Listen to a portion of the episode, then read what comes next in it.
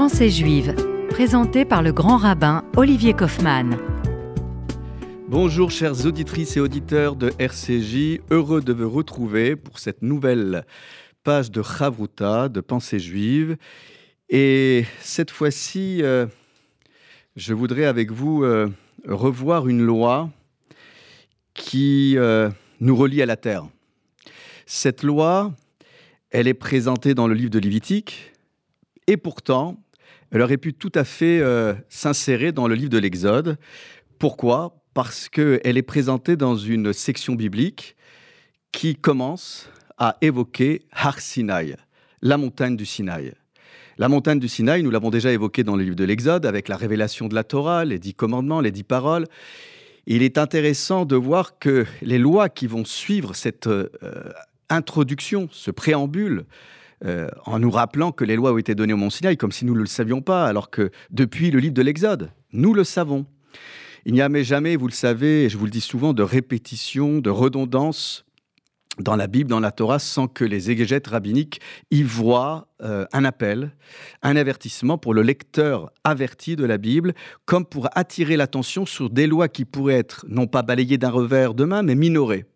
Je vous le dis souvent, dans toutes les grandes religions, euh, nous insistons beaucoup, mais c'est normal, puisque quand on va à la synagogue ou dans un lieu de culte euh, autre que la synagogue, on vient pour parler à Dieu, on vient pour épancher son âme, mais on oublie de dire qu'au sortir de la synagogue, on doit rester ce que nous avons été à la synagogue, c'est-à-dire euh, habité par des valeurs.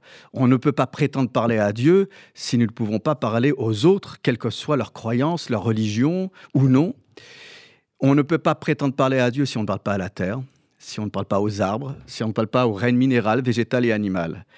Et c'est comme pour rappeler au peuple juif que certes, il y a des lois qui réglementent son rapport, son lien à Dieu, sans pour autant minorer euh, les relations que nous devons entretenir avec toutes les créatures de Dieu, qu'elles appartiennent au règne humain, minéral, végétal ou animal. C'est la raison pour laquelle je voudrais livrer à votre réflexion euh, ce questionnement. De quelle loi s'agit-il?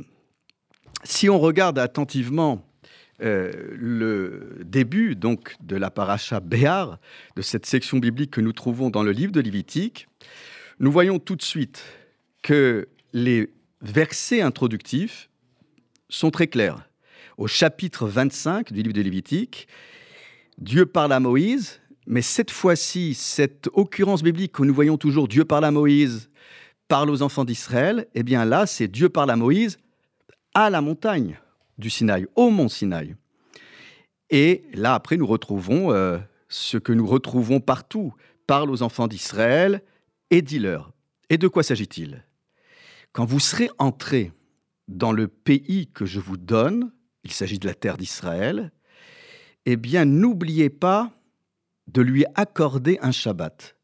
C'est-à-dire ce repos hebdomadaire que nous avons reçu depuis euh, euh, le don de la Torah au Mont Sinaï, qui est un acquis social bien avant le repos hebdomadaire euh, que nous pouvons célébrer en France ou ailleurs, eh bien ce repos hebdomadaire qui avait déjà été négocié par Moïse avec Pharaon pour des esclaves qu'on méprisait, pour lesquels il n'y avait ni loi du travail, ni code de travail, ni respect des droits les plus élémentaires. Bien évidemment, ils étaient bafoués dans leur dignité.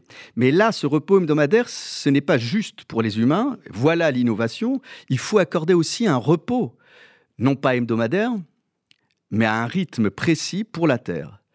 Ce qu'on appelle souvent, euh, euh, dans les termes communément admis, la jachère. La Terre sera soumise à un Shabbat, à un chômage, en l'honneur de l'Éternel. Six années, tu ensemenceras ton champ, six années, tu travailleras ta vigne, et tu en recueilleras le produit. Mais, mais la septième année, donc c'est toujours le chiffre 7, hein, c'est comme le septième jour, le Shabbat, le chiffre 7, vous savez, c'est le chiffre de la plénitude c'est le chiffre de la plénitude inaboutie, puisque le chiffre messianique, c'est le chiffre 8, qui est aussi euh, le chiffre de l'infini même en maths, euh, sauf que le 8 est plutôt allongé, euh, à l'horizontale. Mais le chiffre 7, en hébreu, se dit Sheva. Et selon le Maharal de Prague, vous le savez, les, voyelles sont secondaires. c'est pour ça que les Israéliens, eux, lisent sans voyelles. on peut, les rabbins jouent avec les voyelles tout en gardant les consonnes. Et si vous gardez le shin, le bet, le aïn, et vous en changez les voyelles, cela donne savea, rassasié. On voit donc que le chiffre 7 incarne bien, dans sa valeur numérique et biblique, cette idée de satiété, de plénitude, d'aboutissement, d'un achèvement presque abouti, presque accompli. Eh bien là, la septième année, un chômage absolu. Ce chômage absolu est appelé aussi Shabbat, comme pour les humains. Je rappelle, entre parenthèses, que le Shabbat dont on parle pour les humains, le, juif ne peut pas juste se l'accorder à lui. C'est-à-dire que tous ceux qui sont sous sa tutelle, euh, les employés, euh, euh, l'étranger qui vivrait avec lui, et c'est ce texte que nous disons, doivent, et même les, les, animaux de labour, les animaux domestiques, doivent être soumis aux mêmes règles. C'est pas Shabbat juste pour moi et pas pour l'autre. C'est important de le rappeler parce que J'entends toujours cette idée euh, euh, qui, est souvent péjorative, qu'on appelle le Shabbat Goy, le Shabbat Goy. Tout ça, ce sont des choses très délicates à manier vraiment euh, avec beaucoup de, pondération. il faut consulter des autorités rabbiniques. On ne peut pas comme ça s'accorder le Shabbat et ne pas l'accorder aux autres. Alors, la septième année, ce Shabbat sera en l'honneur de l'Éternel. Et là, plus de travail de la terre. Et là, on n'aura qu'un produit spontané de la moisson tu ne couperas rien, tu ne feras aucune vendange, ça sera une année euh, de repos. Mais ce qui est important, c'est que là, la, notion de propriété privée, qui est euh, fondamentale dans le droit biblique, sera suspendue. On reconnaît le droit à chacun d'être propriétaire foncier. Mais là, pour le coup, c'est suspendu. Et là, il y a une avancée sociale incroyable. C'est pour ça que tantôt la Torah est pour certains, certains capitalistes et d'autres socialistes. Euh, et, c'est là bien la difficulté de ranger euh, comme ça dans une catégorie pour enfermer la Bible dans je ne sais quelle euh, étiquette ou classification. Et ce qui est intéressant, c'est que là, ça sera ouvert à tous. À ton employé, à ton serviteur, ta servante, même l'étranger. Chacun pourra se servir. Et c'est là aussi où on, a une avancée sociale qu'on ne peut pas nier à travers cette année shabbatique qu'on appelle Shemitah. Je vous rappelle que ces lois euh, Trouyot Baaretz euh, ne euh, réglemente que les produits de la terre d'Israël. C'est-à-dire qu'on n'est pas soumis à ce type de loi. c'est une loi agricole, mais qui concerne uniquement la production agricole de la terre d'Israël. Mais c'est important parce que les enfants d'Israël sont encore dans le désert. Ils doivent se préparer à construire une société juste, avec des institutions judiciaires, policières, avec le respect des plus vulnérables, l'aveugle, l'orphelin, l'étranger, l'indigent. Et donc tout cela, on les prépare psychologiquement pour que lorsqu'ils vont arriver en terre d'Israël, qu'ils ne se comportent pas comme les peuplades barbares qui ont euh, ou qui habitent la terre d'Israël, appelée euh, bibliquement la terre de Canaan, la terre sainte ou la terre promise. C'est important parce que, en fin de compte, le questionnement sur lequel je voulais vous faire réfléchir, c'est que cette loi-là, pourquoi est-elle mentionnée avec la montagne du Sinaï? Toutes les lois euh, ont été donnés au Mont Sinaï. Il n'y a pas juste les dix commandements. De plus, autre question sur laquelle je voulais vous faire réfléchir, c'est euh, la raison pour laquelle on l'a inséré dans le livre de Lévitique, qui normalement ne parle que des lois sacerdotales, les prêtres, les lévites, euh, les offrandes. On aurait dû euh, l'accoler aux dix commandements, ou plutôt aux lois pénales, civiles et sociales, euh, dans la section biblique qui suivait euh, celle dans laquelle on parlait des dix commandements. Donc pourquoi avoir attendu le livre Lévitique? Pourquoi l'avoir dissocié? Quand on dissocie dans la Bible, euh, quand on isole une loi, c'est pour lui donner une importance particulière, non pas une supériorité sur les autres, mais il y a quelque chose. Et comme par hasard, il s'agit de la terre. Il ne s'agit pas du rapport à Dieu ou, ou, même du rapport à l'humain, quoi que vous me direz qu'avec euh, cette notion de repos shabbatique, euh, toutes les personnes qui ne sont pas propriétaires, qui ne sont pas euh, propriétaires même, je dirais, d'un bien, peuvent là encore bénéficier de cet apport social. Ce sont ces deux questions qui seront résolues, si vous voulez bien, juste après la pause musicale et rafraîchissante avec le couple Yonona. À tout de suite. תזכרי יעשי בכלל.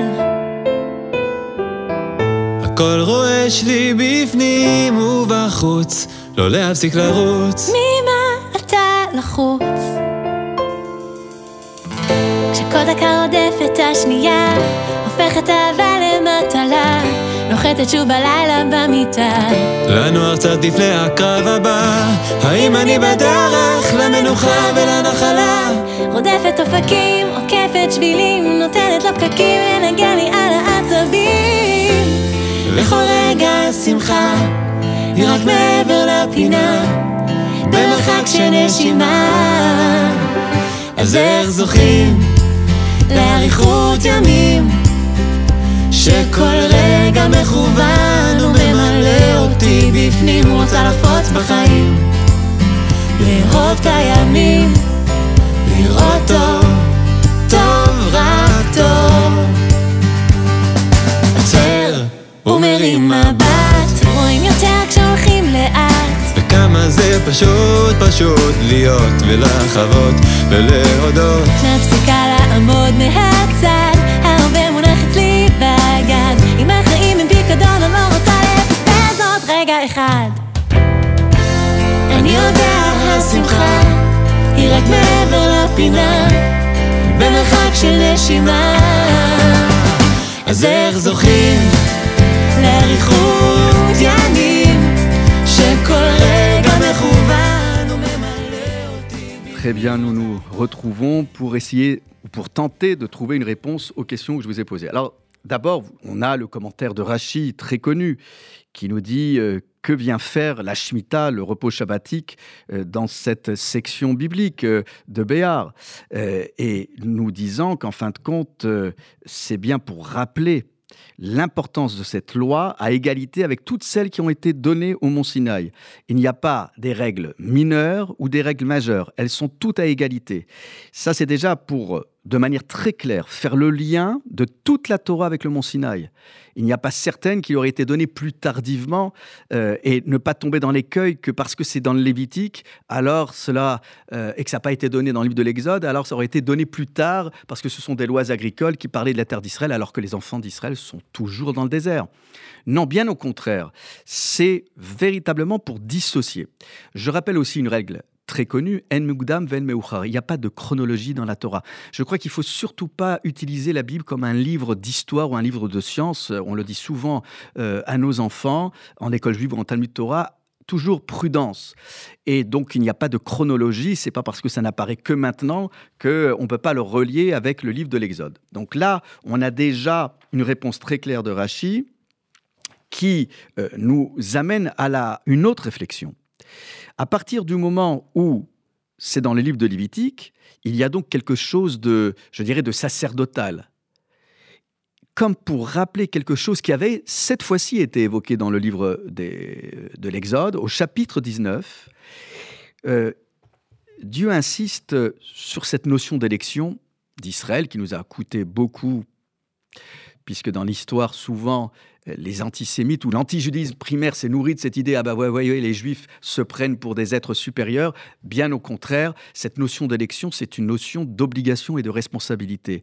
Euh, comme le rappelle le Rav en reprenant cette euh, expression prophétique, vous êtes une lumière pour l'humanité. Vous ne pouvez pas juste être juif pour vous-même. Vous êtes hors la goyim, une lumière pour toutes les nations, un phare pour l'humanité tout entière. Cela nous engage, cela nous oblige. Alors, vous me direz, mais quel rapport avec euh, ces lois agricoles? Eh bien oui, ces lois agricoles vont mettre de manière manifeste euh, sur le devant de la scène euh, le peuple d'Israël. Comment se comporte le terre d'Israël? Comment, pardon, se comporte le peuple d'Israël lorsqu'il accède enfin à la libération définitive? D'esclaves, ils sont devenus hommes et femmes libres avec cette liberté de circulation dans le désert d'hommes et de femmes libres, ils se sont soumis euh, à une réglementation, une constitution écrite qu'on appelle la Torah, qu'ils ont reçue au Mont Sinaï. Il ne manquait plus que l'entrée en terre d'Israël, avec un territoire, avec un lieu, un espace dans lequel ils pourraient matérialiser tout ce qu'ils avaient étudié en théorie, la mise en pratique des lois. Et il n'y a pas plus belle mise en pratique, matérialisation de la Torah que la loi agricole du repos shabbatique pour la terre. C'est la raison pour laquelle, selon certains commentaires, cette loi a été dissociée du reste, comme pour être mise en exergue, comme pour rappeler au peuple d'Israël sa responsabilité. Attention, quitte à vous et l'arrête. Lorsque vous arriverez en terre d'Israël, les yeux des nations seront tournés vers vous. Le moindre fait ou geste qui pourrait être soupçonné de je ne sais quelle malveillance vous serez reproché. Et Dieu sait qu'à chaque fois qu'il arrive quelque chose en Israël, à juste titre ou pas, euh, eh bien, euh, on demande des comptes à l'État d'Israël. Cela oblige les gouvernants d'Israël à être encore plus regardants. Et cette responsabilisation, on la retrouve dans le chapitre 19. Tout simplement parce que, à partir du moment où Dieu dit au verset 5, Si vous gardez mon alliance, vous serez mon trésor entre tous les peuples vous serez pour moi, Mamlechet Kohanim, une dynastie de prêtres et de prêtresses. Vous voyez, le rabbin n'est pas un prêtre. Il n'y a pas les saints d'un côté ou ceux qui ne le seraient pas. Vous le serez tous et toutes, des prêtres et des prêtresses. C'est pour ça que j'ai pour habitude de dire que tout ne se joue pas à la synagogue, c'est ce qui se joue à la maison. Le vrai petit temple de Jérusalem, c'est à la maison. La table à manger, c'est là où vous apportez des offrandes parce qu'elles sont accompagnées de bénédictions avant et après. La chambre à coucher, la chambre nuptiale, est appelée le Saint des Saints, Kodesh Kodashim, seul lieu dans lequel entrait euh, le grand prêtre. Dynastie de pontifes et une nation sainte. On est tous saints ou on ne l'est pas. Et puis, euh, encore une fois, cette injonction nous rappelle donc que parce que nous sommes prêtres et prêtresses, notre rapport, non pas juste à Dieu, mais à l'autre, notre rapport à la terre doit être empreint de sacralité. Surtout avec une terre qui se dit sainte et que l'on appelle sainte. C'est pour ça que le thème sainte n'est pas bon parce que elle n'est sainte que de par le comportement de ses habitants. La terre, pour la tradition juive, pour la philosophie juive, a une personnalité morale. Elle a une mémoire. Elle mémorise tous les faits et gestes de ses habitants. En somme, si nous voulons qu'elle produise le meilleur d'elle-même, nous devons produire le meilleur de nous-mêmes dans notre relation à autrui, dans notre relation à Dieu.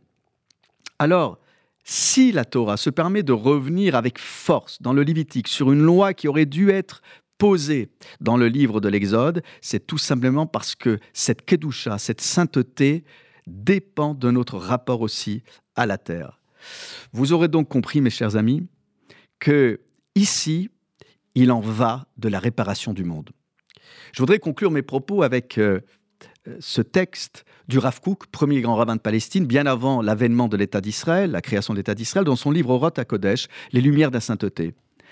En somme, ce qu'il nous explique, c'est que si nous devons agir ainsi par rapport à la terre, c'est parce que nous devons réparer le monde dans sa totalité. Pourquoi? Parce que la faute d'Adam et Ève, qui est la faute du monde adamique, donc de l'humanité, rappelez-vous, la terre désormais produira des ronces elle, se, elle résistera à ta présence. Il faudra que tu l'apprivoises. Mais pour pouvoir l'apprivoiser, il va falloir que tu déploies des efforts surhumains. À la sueur de ton front, tu mangeras ton pain. Pour certains, c'est une bénédiction, pour d'autres, c'est une malédiction. Si tu veux dépasser, transcender la malédiction, parce qu'en fait, il n'y a jamais de malédiction définitive. C'est ça la force de la pensée juive, c'est de dire rien ne te résiste, rien n'est écrit d'avance, tu n'es pas condamné par ton passé. Il t'appartient à sanctifier, à sacraliser le temps, l'espace, tes proches. Rien qu'avec un regard amoureux, tu peux transcender la matière, tu peux transcender celui qui est en face de toi. Eh bien, si tu veux élever l'esprit du monde, pas juste ton esprit ou celui de tes proches. Si tu veux la bénédiction suprême, alors il va falloir que tu aies un comportement irréprochable au point que tu fasses des sacrifices entre confort personnel pour accorder un repos, un repos shabbatique tous les sept ans à la terre. Vous aurez compris que c'est parce que nous aurons un comportement irréprochable avec toutes les créatures, quelles qu'elles soient, que nous pouvons prétendre au titre de peuple choisi, de dynastie de pontifes, et de nation sainte. Mes chers amis, soyons saints, soyons saints dans les, avec les deux exceptions, c'est-à-dire euh, même, euh, c'est pas juste la sainteté, c'est avoir, un rapport saint, c'est tout à fait euh, à notre portée, sans a priori, sans calcul, sans malveillance. On a bien besoin c'est ainsi. Soyez bénis et à très vite. Au revoir, Shabbat Shalom.